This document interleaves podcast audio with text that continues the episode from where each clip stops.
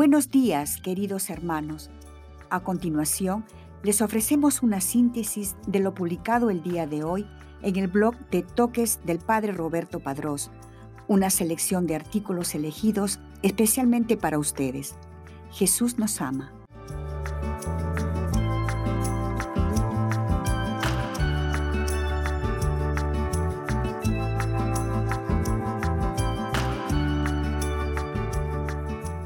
Hoy día la iglesia conmemora a San Pedro de Verona, sacerdote y mártir, 6 de abril.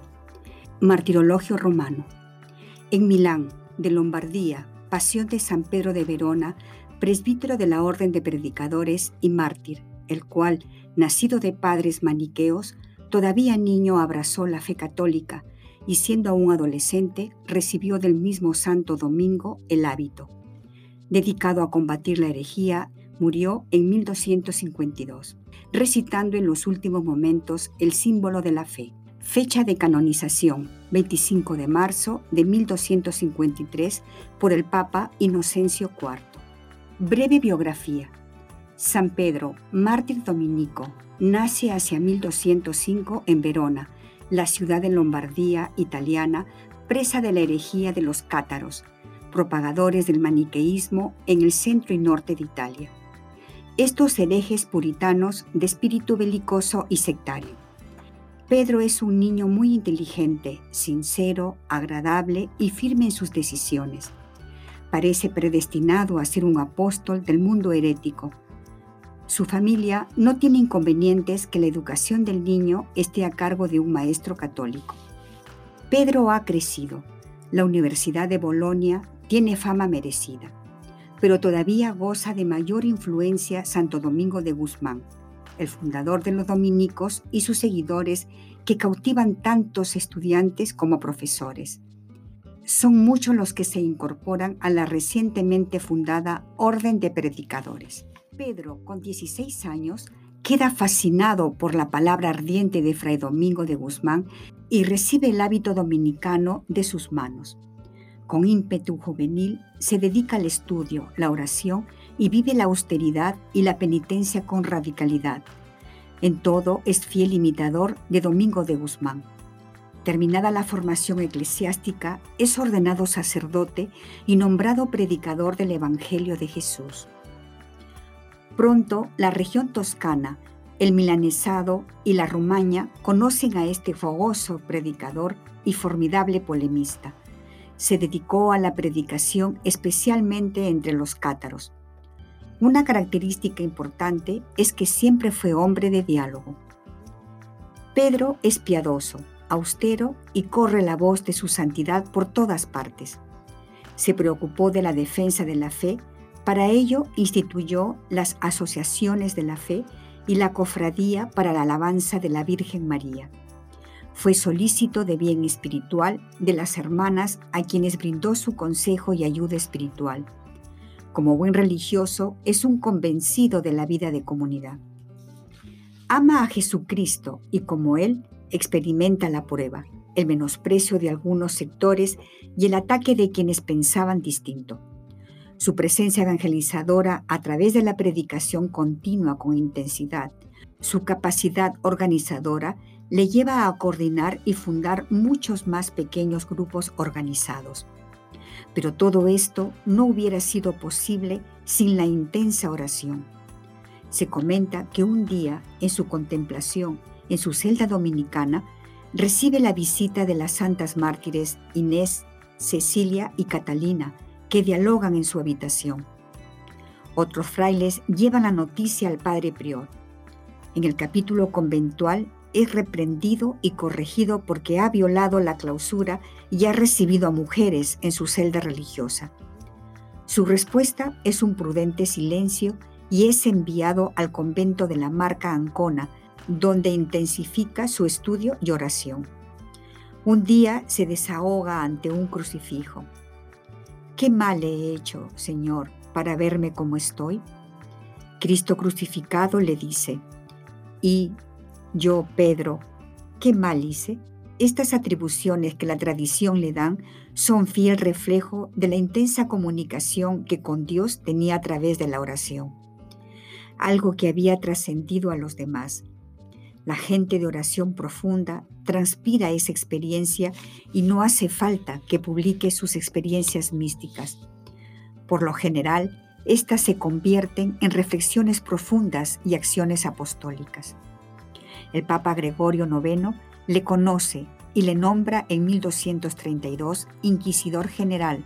Roma, Florencia y Milán conocerán a este apóstol de Cristo. Los milagros refrendan su vida abnegada por Cristo y por los hombres. Sucesivamente es superior de los conventos de Piacenza, Como y Génova. En 1243, Inocencio IV confirma a Pedro como inquisidor general, pero una conjura pesa sobre él para asesinarle. Su martirio es como un eco de la muerte de Cristo, pues es fruto de 40 libras, moneda de Milán, era el 6 de abril de 1252. Regresaba de Milán a su convento de Como, donde era prior. Cerca de la aldea de Brasalina recibe dos golpes de hacha en la cabeza. Comienza a recitar en voz alta el credo. Las fuerzas le faltan y mojando un dedo en su sangre, escribió en el suelo, creo. El credo es la síntesis de su vida, de su abnegada entrega, de una fidelidad emocionante a Cristo crucificado, a quien ama. Tenía 46 años. Su cuerpo es trasladado al convento de Milán. El 25 de marzo del año siguiente, Inocencio IV le canoniza. Es el protomártir de la Orden Dominicana. Su fiesta se celebra, de acuerdo al actual martirologio romano, el 6 de abril.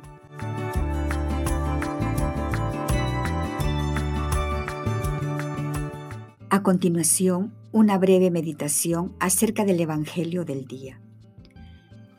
Preparémonos para la Pascua del Señor. Santo Evangelio según San Juan, capítulo 12, versículo del 1 al 11, lunes santo. En el nombre del Padre, y del Hijo, y del Espíritu Santo. Amén. Cristo, Rey nuestro, venga tu reino. Oración preparatoria.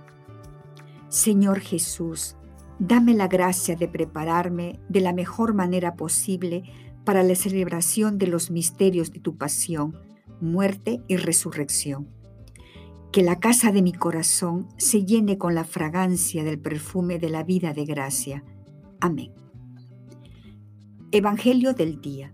Del Santo Evangelio según San Juan, capítulo 12, versículo del 1 al 11. Seis días antes de la Pascua fue Jesús a Betania, donde vivía Lázaro, a quien había resucitado de entre los muertos. Allí le ofrecieron una cena. Marta servía y Lázaro era uno de los que estaban con él a la mesa. María tomó entonces una libra de perfume de nardo auténtico, muy costoso, lungió a Jesús los pies con él y se los enjugó con su cabellera y la casa se llenó con la fragancia del perfume. Entonces Judas Iscariote, uno de los discípulos, el que iba a entregar a Jesús, exclamó, ¿Por qué no se ha vendido ese perfume en trescientos denarios para dárselos a los pobres? Esto lo dijo no porque le importaran los pobres, sino porque era ladrón, y como tenía a su cargo la bolsa, robaba lo que echaban en ella. Entonces dijo Jesús, déjala, esto lo tenía guardado para el día de mi sepultura, porque a los pobres los tendrán siempre con ustedes, pero a mí no siempre me tendrán. Mientras tanto, la multitud de judíos que se enteró de que Jesús estaba allí, acudió, no solo por Jesús, sino también para ver a Lázaro, a quien el Señor había resucitado de entre los muertos. Los sumos sacerdotes deliberaban para matar a Lázaro, porque a causa de él muchos judíos se separaban y creían en Jesús. Palabra del Señor. Medita lo que Dios te dice en el Evangelio. Seis días antes de la Pascua. Este Evangelio está introducido por una datación que a simple vista parece no ser importante. Sin embargo, introduce el Evangelio como un tiempo de preparación para la fiesta. Estos seis días son los días de preparación de una de las fiestas más importantes de la tradición judía, la Pascua. Este es el memorial de la liberación de la esclavitud en Egipto, el día en que el Señor llevó la salvación al pueblo de Israel y lo puso en camino hacia la tierra prometida. Estos son los días en los que el pueblo del Señor se prepara para conmemorar, por todo lo alto, las maravillas que el Señor ha obrado en ellos. Este Evangelio es una invitación a que también nosotros comencemos un camino de preparación del corazón para celebrar el día de la Pascua de nuestro Señor Jesucristo. Nosotros también celebraremos los misterios de la salvación que nos arrancaron de las garras de la muerte y nos ganaron el cielo.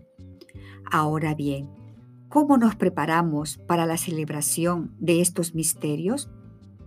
El Evangelio también nos propone un ejemplo a seguir, el ejemplo de María la actitud de María y el perfume de nardo.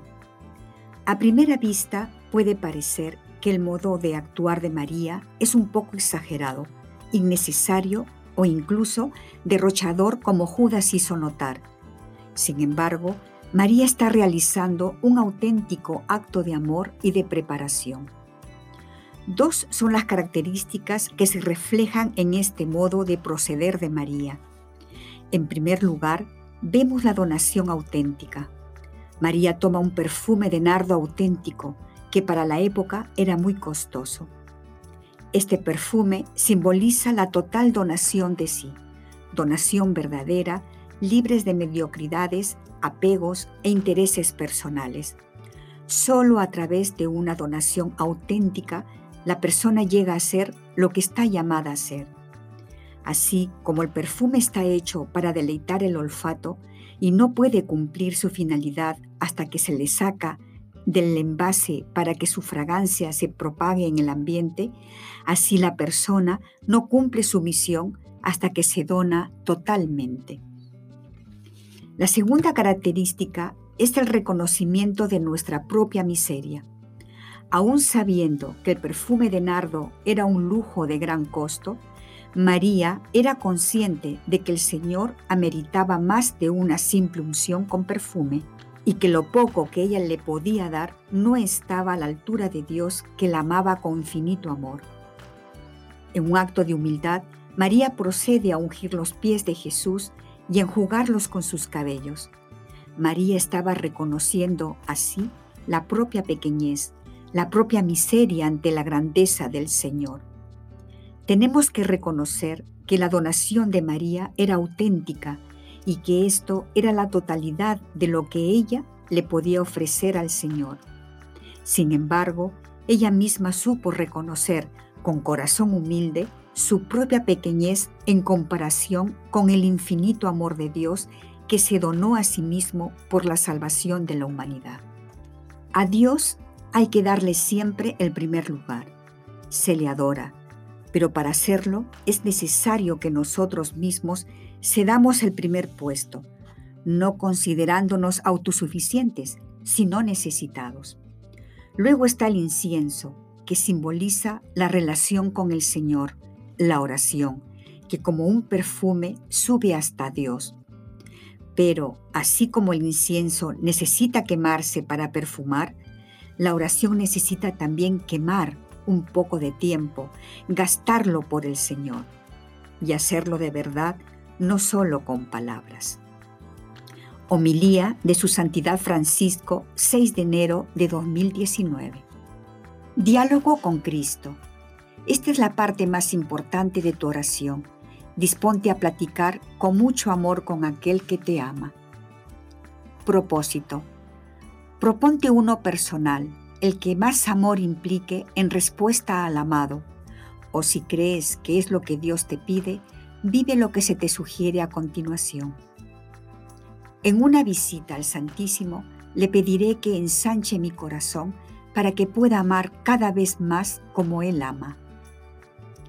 Despedida. Te damos gracias, Señor, por todos tus beneficios, a ti que vives y reinas por los siglos de los siglos. Amén. Cristo, Rey nuestro, venga tu reino. Virgen prudentísima, María, Madre de la Iglesia, ruega por nosotros. En el nombre del Padre, y del Hijo, y del Espíritu Santo. Amén.